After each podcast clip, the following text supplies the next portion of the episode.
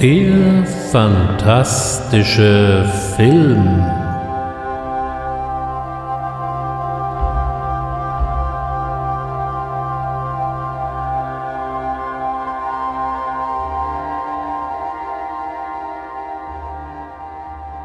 Herzlich willkommen zum fantastischen Film und schön, dass Sie dabei sind.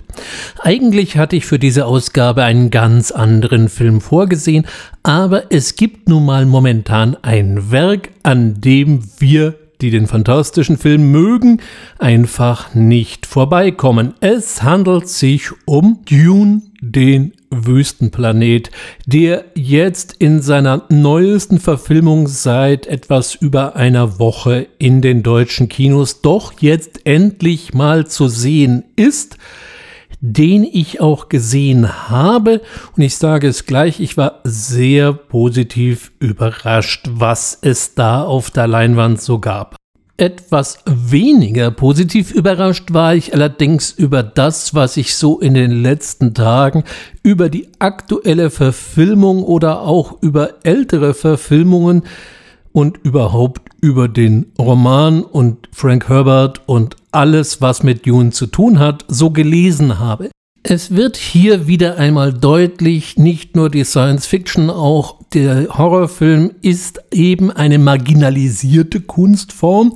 Das heißt, wenn sich die Feuilletonisten aus den Gegenredaktionen dann doch mal herablassen, sich einem derartigen Werk zu widmen, dann stellt man fest, sie haben keine Ahnung. Aus diesem Grunde heute mal ein Podcast zum Thema Dune. Ich möchte zwar nicht behaupten, dass ich alles weiß, was es zum Thema Dune zu sagen gibt, aber wir werden uns das Ganze mal ein bisschen reflektierter anschauen. Da werfe ich zunächst einmal einen Blick auf den Roman und was eigentlich an Dune so besonders war und ist. Danach geht es um die verschiedenen Verfilmungsansätze. Da gab es eine ganze Reihe von Versuchen, die dann doch gescheitert sind. Natürlich müssen wir über David Lynch's Dune reden und am Schluss über die aktuelle Fassung. Also nehmen Sie sich Zeit, nehmen Sie sich was zu trinken, legen Sie sich oder setzen Sie sich bequem hin, denn A beginning is a very delicate time. 1965 erschien der Roman Dune, der Wüstenplanet, von einem bis dahin nicht besonders bekannten Science-Fiction-Autor namens Frank Herbert. Er hat noch eine ganze Menge mehr geschrieben, aber nichts ist so berühmt geworden und hat so viel Einfluss gehabt wie Dune und die nachfolgenden Bücher. Wobei die Dune-Saga die heute sechs Bände umfasst, die zumindest so von ihm geschrieben worden sind, gar nicht vollständig ist, hätte eigentlich noch einen siebten Band geben sollen, aber Frank Herbert ist dann leider verstorben. Was diesen Roman von Anfang an im Science-Fiction-Genre so besonders macht, ist, dass er eine Zeitenwende einläutete. Und zwar das Ende des Golden Age of Science Fiction. Die 50er und auch die 60er Jahre waren im Bereich Science Fiction von eher technisch utopischen Romanen geprägt. Äh, die berühmten Namen, die dort in diesem Zusammenhang wichtig sind, sind Isaac Asimov, ist Robert Heinlein oder eben auch Arthur C. Clarke. Und jetzt kommt plötzlich Frank Herbert mit seinem doch nicht ganz unbedeutenden Schmöker. Je nach Ausgabe hat Dune so um die 850 Seiten und setzt völlig neue Aspekte.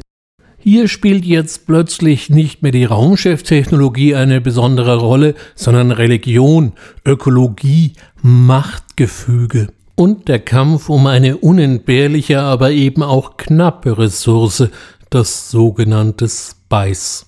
Das Universum, was Herbert in seinem Roman und auch in allen folgenden Romanen aufrollt, ist in einer unglaublich weit entfernten Zukunft angesiedelt, 10.191 nach Gildengründung, wobei aber keiner je genau sagt, wann diese ominöse Gilde denn gegründet worden ist. Die Zivilisation, die wir hier kennen, ist dabei nicht frei von Widersprüchen. Auf der einen Seite ist es der Menschheit offensichtlich gelungen, den Weltraum zu kolonisieren, auf der anderen Seite treffen wir auf absolutistische Herrschaftsstrukturen.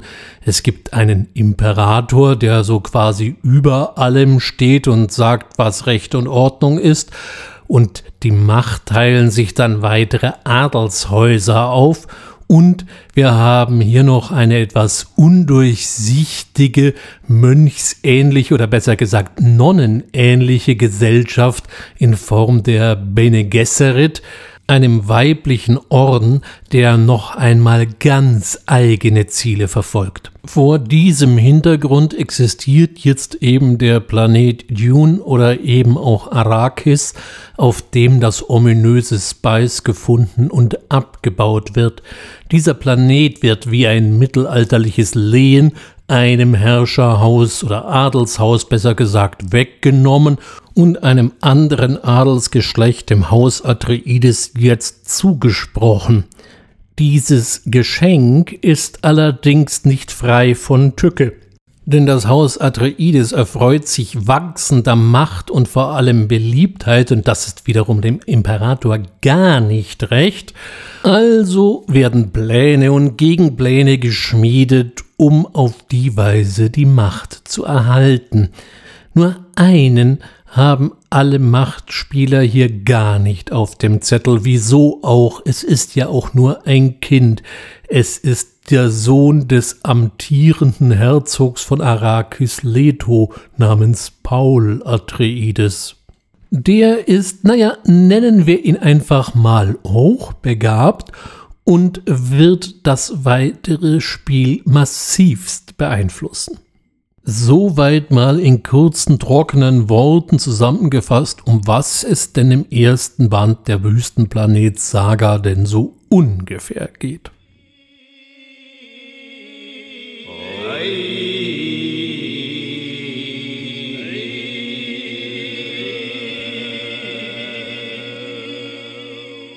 Ich finde es in diesem Zusammenhang dann immer recht interessant, wenn ich dann lesen darf, dass das Hippietum irgendwie in den Wüstenplanet mit eingeflossen wäre. Also Entschuldigung, Make Love Not War ist ja da mal nur überhaupt nicht eingeflossen. Die Protagonisten haben nichts Eiligeres zu tun, als sich gegenseitig mal richtig eins auf die Mütze zu geben. Auch eben das Spice als Droge zu sehen, verfängt nicht wirklich. Okay, es verlängert das Leben, aber es ermöglicht eben überhaupt einmal die interstellare Raumfahrt und damit überhaupt die Kommunikation zwischen den Planeten. Er ist das Bild vom Öl hier angebracht, als einen umfassenden imperialen Schmierstoff. Wie heißt es so schön, das Spice muss fließen, weil sonst käme eben dieses gesamte Getriebe zu einem quietschenden Halt. In jedem Fall war von Anfang an Frank Herberts Wüstenplanet ein Bestseller – so wundert es nicht, dass sich relativ schnell Menschen fanden, die das Ganze auf die Kinoleinwand bringen wollten. Der erste, der auf die Idee verfiel, war der Produzent Arthur P. Jacobs, der 1968 mit dem Planet der Affen schon mal sehr erfolgreich war und ja dann auch noch bis 1973 eine ganze Reihe von Folgefilmen rund um den Planet der Affen nachgeliefert hat. Für die Regie war entweder Franklin Schaffner, der den ersten Planet der Affen gedreht hatte und später Filme wie Patton oder auch Papillon äh, auf die Leinwand brachte, vorgesehen. Darüber hinaus war ein cineastisches Urgestein auch im Gespräch, nämlich David Lean. Der hatte 1965 Dr. Chivago gedreht oder auch eben Die Brücke am Quai oder, um es nochmal richtig dicke zu bringen, Lawrence von Arabien. Allerdings starb Arthur P. Jacobs 1973 überraschend an einem Herzinfarkt und dann war erstmal Schluss mit Dune.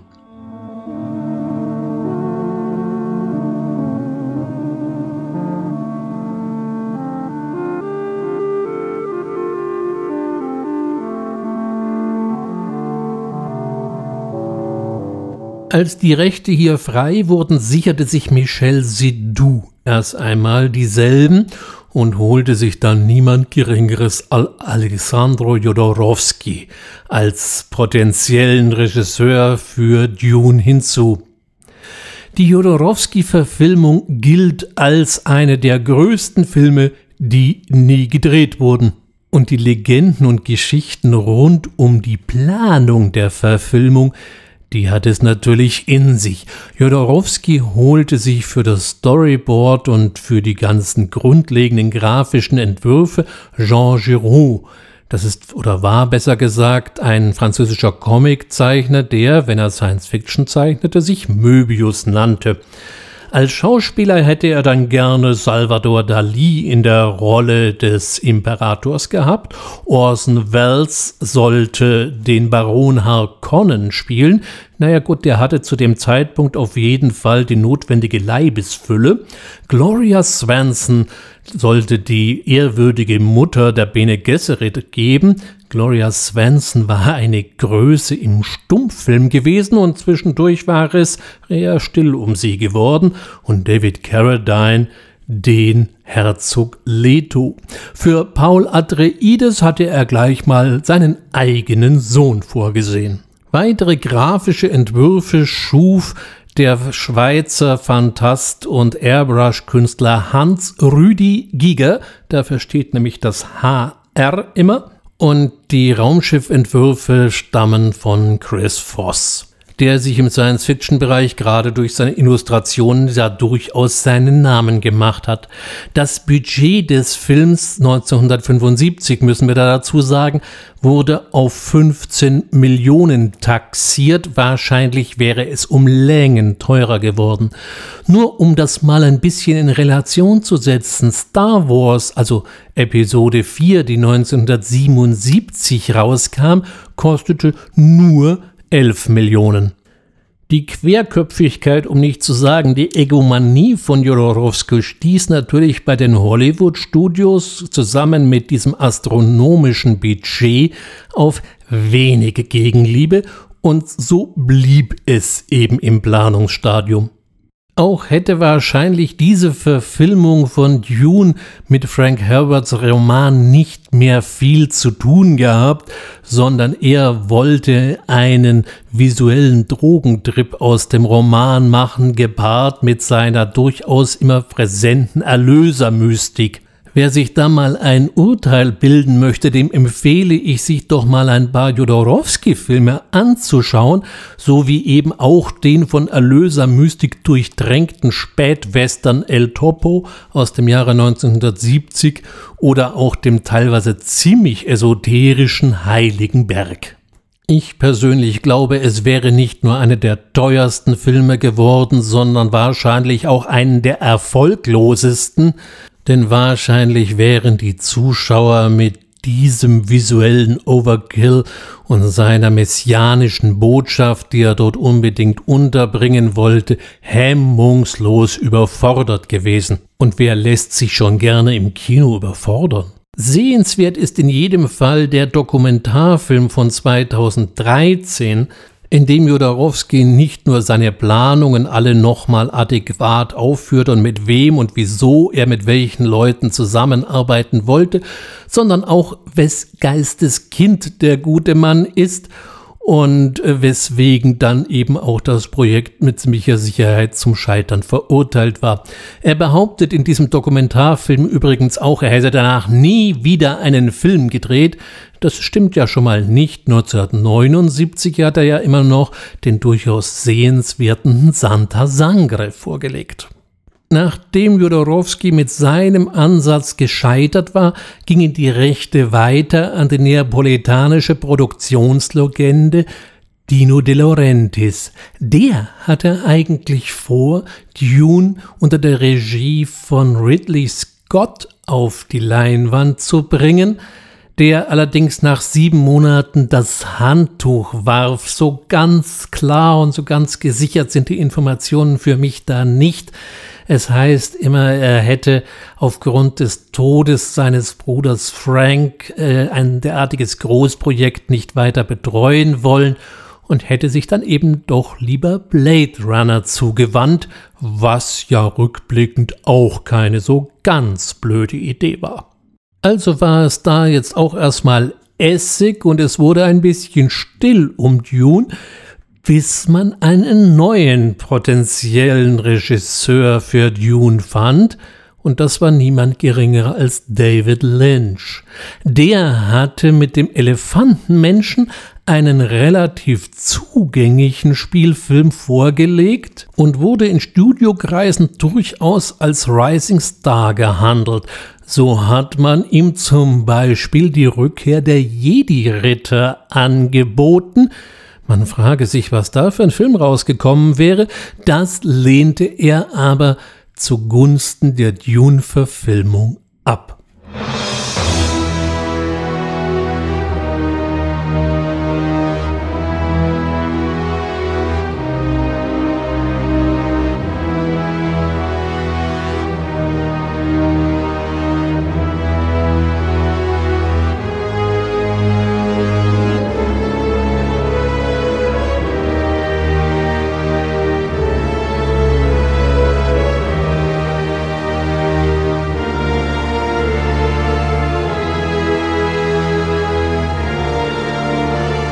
Bei den von mir nicht hochgeschätzten Feuilletonisten kann ich jetzt wieder Land auf, Land ab lesen, die David Lynch-Filmung wäre gescheitert.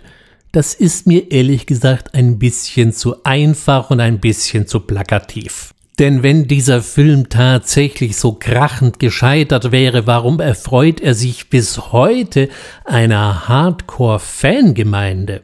Und auch wenn David Lynch selber so gar nicht mit dem Film zufrieden ist, was er darauf zurückführt, dass er eigentlich ein dreistündiges Gewerk geplant hat, der Rohschnitt hatte immerhin noch fünf Stunden. Und das wurde dann eben auf doch noch immer recht erkleckliche zwei Stunden 17 zusammengeschnitten. Auch hat Dino De Laurentiis später zugegeben, ja, wir haben den Film im Schneideraum zerstört, ist es trotzdem immer noch ein visuell beeindruckendes Werk. Die große Schattenseite an Dune ist, dass wer auch immer das Drehbuch geschrieben hatte, versucht hat, in zweieinhalb Viertelstunden oder von mir aus auch in drei Stunden, das hätte so oder so nicht gereicht, Unmengen hineinzuquirlen. Als Beispiel schaue man sich nur einmal die ersten, naja, sagen wir mal 10 bis 15 Minuten an, was einem hier alles an Informationen um die Ohren geklatscht wird. Bei einer Romanverfilmung im Allgemeinen und einer Science-Fiction-Romanverfilmung im Besonderen kann man doch nicht erwarten, dass jeder, der da ins Kino geht, das Buch ausführlich und solide und exemplarisch gelesen und verstanden und aufgesogen hat, so dass er mit all den kleinen Anspielungen, die ich hier mal so ganz en passant fallen lasse, sofort etwas anfangen kann. Noch dazu, und dafür ist wirklich dieser Anfang exemplarisch, sind die Macher auch noch hergegangen und haben gleich mal eine Szene reingebaut, die es überhaupt nicht in diesem Buch gibt, sondern die in einer ganz, ganz ähnlichen Form im vierten Band auftaucht, der 1982 erschienen ist. So ist die Darstellung des Navigators eigentlich überhaupt keine Ableitung von Lynchs Eraserhead, wo ja ein ähnlich krudes Vieh vorkommt, sondern ist im Gottkaiser des Wüstenplaneten mehr oder weniger eins zu eins nachzulesen. Noch dazu auch sogar noch Textbausteine. Wenn der Navigator sagt, er käme von X und sie hätten da ganz tolle Maschinen, versteht das, wer den ersten Band gelesen hat, nicht und wer den ersten Band nicht gelesen hat, der versteht überhaupt nichts. Und so geht es leider weiter. Es ist fürchterlich viel da drin und reingepresst worden an Input. Und das geht natürlich dann schon so ein bisschen auf Kosten des Unterhaltungsgenusses. Und so manch einer ist damals aus dem Kino raus und sagt, naja, der Film sah ja gut aus, nur leider habe ich nichts verstanden. Was Lynch allerdings hervorragend glückte, war eine völlig unwirkliche, unirdische Atmosphäre zu schaffen. Diese ganz ferne Zukunft, die wurde einem hier plötzlich zum Greifen nah. Überhaupt der visuelle Aspekt, den kann man hier nicht hoch genug schätzen, der lag nicht zuletzt an seinem Kameramann Freddie Francis. Freddie Francis hat vorher selber in einer ganzen Reihe von Filmen selber Regie geführt und ihm war es immer ganz besonders wichtig, eben visuell zu erzählen. Und das gilt natürlich für Dune in gleicher Art und Weise. Rückblickend muss man also sagen, der Film ist toll, die Bilder sind noch toller, nur das Drehbuch, das hätte man mal vorher ein paar Leuten kräftig um die Ohren hauen sollen, bevor man anfing, sowas umzusetzen. Es ist später versucht worden, in der dreistündigen Fernsehfassung irgendwie so eine Urfassung von David Lynchs Verfilmung zu rekonstruieren, äh, von der hat er sich wohlweislich, muss ich an dieser Stelle einmal sagen, distanziert, so dass sein Name hier eben nicht auftaucht und ganz offen, das ist gut so, weil hier wird einem noch mehr Information und noch mehr um die Ohren gehauen, was man eigentlich so für die Story erstmal nicht unbedingt braucht. Kommerziell war diese Verfilmung ein ziemlicher Flop. Das Budget war auf 40 Millionen angesetzt. Ich bin mir nicht ganz sicher, wie viel äh, Dune wieder eingespielt hat im Lauf der Jahre, aber es blieb auf jeden Fall unterhalb der Produktionskosten. Nun gut, dafür würde ich ihn jetzt noch nicht verurteilen, denn da kenne ich zu viele Gegenbeispiele. Auch Blade Runner war, als es in die Kino kam, nun wirklich kein Erfolg. Das gleiche, und damit kriegen wir jetzt allmählich mal die Brücke zum aktuellen, galt auch für Blade Runner 2049. Der hat erst jetzt in der Heimkino-Auswertung so richtig seinen Schnitt gemacht.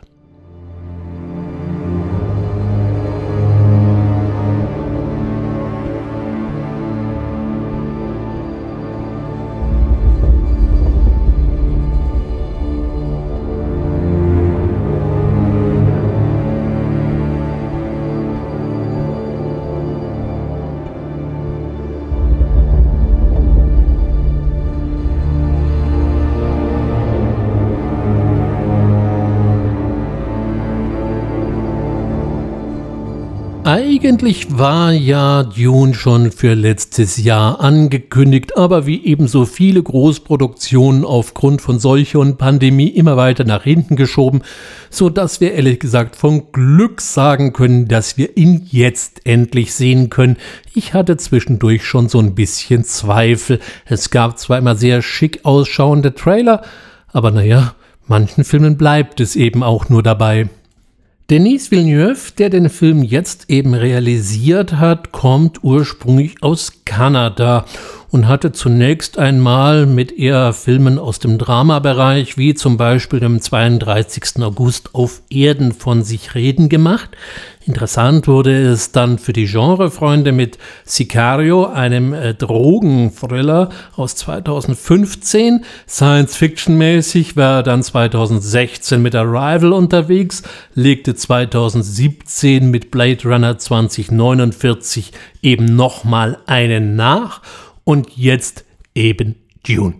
Die Augenzucker-Erwartungen waren ja nach Blade Runner 2049 so ziemlich ins Uferlose gestiegen, denn auch hier kann man dem Film viel nachsagen, aber nicht, dass er nicht gut ausschaut.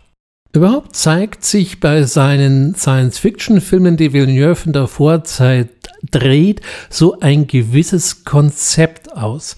Er schafft unglaublich starke und ausgesprochen wuchtige Bilder und erzählt aber dafür dann recht langsam und eigentlich, wenn man es mal so richtig runterstreicht, auch ziemlich einfache Geschichten.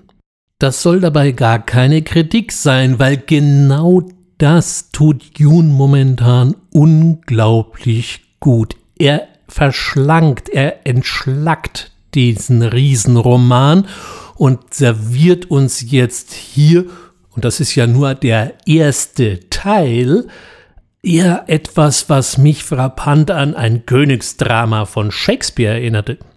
Die Architektur und die Bilder, in er das Ganze dann eben einbettet, sind unglaublich wuchtig, teilweise aber auch wieder sehr funktional, wenn man sich Arrakeen, die Hauptstadt eben anschaut, die so ein bisschen an ägyptische Architektur erinnert. Dann haben wir auch, was das Licht angeht, wir haben es entweder gleißend weiß, eben wenn es draußen ist, das ist kein blauer Wüstenhimmel, das ist irgend so ein komisches, weißes, unangenehmes Licht fast. In den Gebäuden selber herrscht dann wieder eher so ein milchiges Halbdunkel. Klar, man muss ja schließlich die Sonne draußen halten, weil draußen ist es ziemlich unerträglich. In die Hauptrolle des Paul Atreides hat Villeneuve Timothée Chalamet, der Name ist wirklich heftig, äh, gesetzt und er trifft meines Erachtens den Paul Atreides gar nicht schlecht. Wir haben hier einen dünnen, also zumindest sehr schlanken, etwas hohläugig wirkenden Jungen, der eben etwas eigenartige messianische Visionen hat. Hier konnte ich jetzt letztens schon wieder den Aufschrei lesen, warum denn das um Himmels willen jetzt ein weißer Heilandsbringer sei. Naja, also bitte, wer das Buch gelesen hat, weiß, mit dem Heiland ist das eine sehr, sehr zweischneidige Geschichte und von daher sollte man da vielleicht etwas zurückhaltend sein. Auch der Vergleich von Dune mit Afghanistan erscheint mir fürchterlich an den Haaren herbeigezogen. Das Buch ist von 1965 und die Vorproduktion, ja, die dürfte so 2018 begonnen haben. Und da spielte Afghanistan jetzt gerade keine so große Rolle in der Weltpolitik aus dieser Position jetzt heraus hier irgendwas hinein zu Geheimnissen, nur weil das Ganze eben in einer Wüste spielt, halte ich doch für außerordentlich gewagt. Auch werden jetzt wieder gerne Parallelen zwischen Arabern und Fremen gezogen. Gut, die Fremen sind ein Beduinenvolk, was eben in der offenen Wüste lebt und versucht hier so gut wie möglich über die Runden zu kommen oder eben langfristig sogar versucht, den Planeten zu verändern. Und um zu überleben, laufen sie eben entsprechend verschleiert und verpackt rum. Das taten Beduinen schon zu einer Zeit, als man noch nicht mal wusste, wo Mekka überhaupt liegt. Auch mag es stimmen, dass Religion, oder es stimmt in jedem Fall sogar, dass die Religion gerade in den späteren Bänden der Wüstenplanet-Saga eine ganz wichtige Rolle spielt. Hier wandelt sich die Geschichte eigentlich mehr zu einer philosophischen Studie, die in eine Science-Fiction-Story gepackt worden ist, jetzt aber hier für den Anfangsroman und schon gar nicht für den Film ist dies zutreffend. Ich möchte an dieser Stelle gerne mal an den Unterschied zwischen Interpretation und Projektion erinnern, wie sie der von mir hochgeschätzte Filmwissenschaftler Markus Stiegelecker in einem seiner Kommentare mal ausgeführt hat. Interpretation ist das, was wir mit den Bildern des Films belegen können, und Projektion ist das, was man eben von außen hinein projiziert, was sich allerdings eben nicht unbedingt belegen lässt. So sind sehr viele Kritiken, die man jetzt liest, sehr projektionsgetrieben und wenig Interpretation. Was Dune uns liefert, ist großes Kino. Und zwar dahingehend, dass für diese Bilder die Leinwand gar nicht groß genug sein kann. Das Erzähltempo ist eher gemächlich und so brauchen wir eben auch deutlich über zwei Stunden, um überhaupt über den Film zu kommen. Ich persönlich habe das Ende eher bedauert. Ich hätte gerne noch weiter geguckt. Der Soundtrack wurde übrigens von Hans Zimmer geschrieben, der sich hier mal erstaunlich dissonant gibt und ich finde nicht, dass er so unglaublich rumgedröhnt hat, wie es auch unlängst zu lesen war, was wirklich dröhnend war. Und dafür brauchte ich keinen 3D-Box-Sitz. Ich wurde auch so mal ein bisschen durchgeschüttelt war, wenn die Raumschiffe starteten. Man muss momentan kein ausgesprochener Science-Fiction-Fan sein, um diesen Film gut finden zu können, denn er verzichtet auf viele allgemeingültige Versatzstücke. Es ist eben keine Space Opera mit ausufernden Raumschlachten, auch treten sich nicht gerade bizarre Außerirdische gegenseitig auf den Füßen rum. Und auch hier, und das erinnert doch wieder sehr stark an den Roman, viel technischen Schnickschnack gibt es auch nicht zu bewundern. Auf der anderen Seite für die eingefleischten Dune-Anhänger gibt es schon jede Menge kleine Anspielungen, die bisher auch nicht weiter durchdekliniert sind oder vielleicht auch überhaupt nicht durchdekliniert werden, die aber den eingefleischten Fan wahrscheinlich schon das ein oder andere Lächeln ins Gesicht zaubert. Einen besonders gelungenen Cliffhanger fand ich hier die kleine Wüstenmaus mit den übergroßen Ohren, die damit Tau einfängt. Die Eingeweihten werden schon wissen, was ich da genau meine. So bleibt es zu hoffen, dass Dune wenigstens so erfolgreich wird, dass das Studio sich entschließen kann, den angekündigten zweiten Teil zu drehen. Ich könnte mir auch vorstellen, noch einen dritten, vierten, fünften und weil noch mehr Teile zu sehen, so im Lauf der nächsten Jahre. Es könnte interessant werden. Wer jetzt den Film noch nicht gesehen hat und jetzt endgültig neugierig geworden ist, was da momentan im Kino geht, jetzt reingehen, Kinokarte kaufen, anschauen.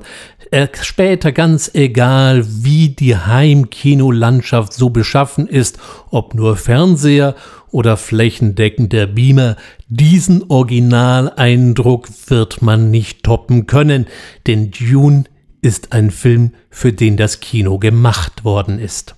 Und es ist, und ich bin mir der Doppelbödigkeit der nächsten Formulierung durchaus bewusst, es ist ein fantastischer Film. In der nächsten Ausgabe des fantastischen Films rede ich auf jeden Fall wieder über etwas ganz anderes. Also bleiben Sie neugierig. Wenn Sie mögen, abonnieren Sie doch den Podcast, dann versäumen Sie nämlich die nächste Folge garantiert nicht. Ich würde mich freuen, Sie an dieser Stelle wiederzuhören. Viel Vergnügen bis dahin. Gehen Sie ins Kino, schauen Sie fantastische Filme. Ihr Ulrich Wössner. Música